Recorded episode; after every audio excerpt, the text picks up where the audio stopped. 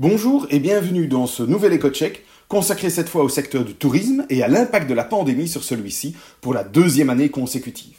Je suis Philippe Ledan et je suis expert économiste chez ING. Un récent rapport conjoint de l'Organisation mondiale du tourisme, l'OMT, et de la Conférence des Nations unies pour le commerce et le développement, la CNUSED, indique que la réduction des flux de touristes internationaux, qui a été de 74% en 2020, a provoqué une perte d'activité d'environ 2400 milliards de dollars l'année dernière. Attention, il ne s'agit pas seulement de la perte directe du secteur. Mais sachant qu'il fait vivre d'autres secteurs, le transport, la chaîne de production de denrées alimentaires par exemple, il y a un effet multiplicateur à la perte directe du tourisme. Il s'agit aussi, à l'échelle mondiale, d'un facteur important de perte d'emploi et d'augmentation des inégalités, car pour certains pays, c'est un secteur tout à fait essentiel, procurant de nombreux emplois non qualifiés. Pour 2021, l'OMT n'est à vrai dire pas très optimiste. Le début d'année a été catastrophique. Elle a enregistré une réduction de 88% d'arrivées de touristes internationaux. Et pour l'ensemble de l'année, elle élabore trois scénarios indiquant des pertes allant de 1700 à 2400 milliards de dollars. Dès lors, la perte cumulée d'activité sur 2020-2021 atteindrait presque 4000 milliards de dollars. En proportion du PIB de 2019, les pertes les plus importantes seraient enregistrées en Amérique centrale, en Afrique de l'Est et en Asie du Sud-Est. Les pays européens seraient moins touchés, mais selon les simulations de l'OMT, les pertes de 1,4 à 2,7% du PIB pourraient être enregistrées. L'Europe, parlons-en justement. Dans le sud de l'Europe, le secteur du tourisme est effectivement très important pour l'économie.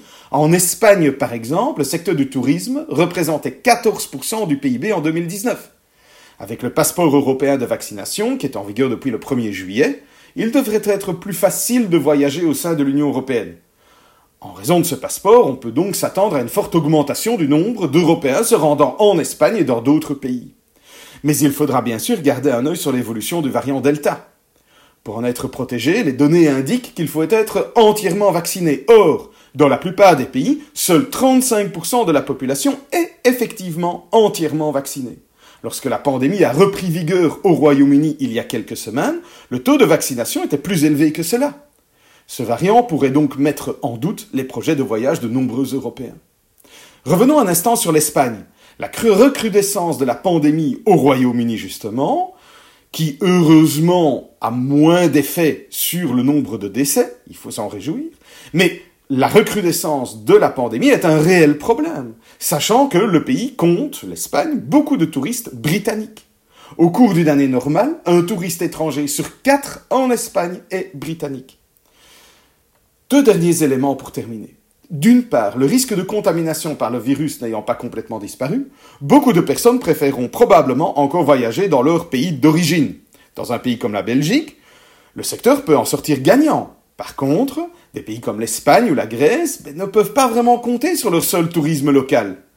On observera probablement aussi que les régions côtières et les montagnes seront privilégiées au détriment des villes historiques qui seront probablement moins populaires.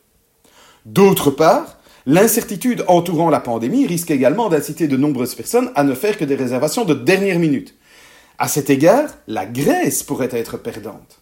Des pays comme l'Italie pourraient en principe profiter davantage de la proximité avec d'autres pays comme l'Allemagne et la France. Après tout, les Allemands et les Français peuvent se rendre en Italie plus rapidement en voiture qu'en Grèce par avion. Bref, vous l'aurez compris, 2021 sera loin d'être une année normale pour le tourisme.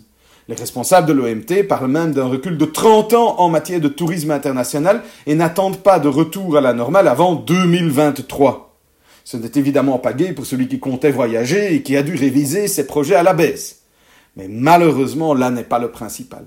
Cette situation, entraîne, surtout de graves déséquilibres macroéconomiques dans les pays pour lesquels ce secteur représente une part importante de l'activité. Et donc, encore une fois, la seule solution reste la vaccination. Ce sera tout pour cette fois, et je vous souhaite de passer un bel été.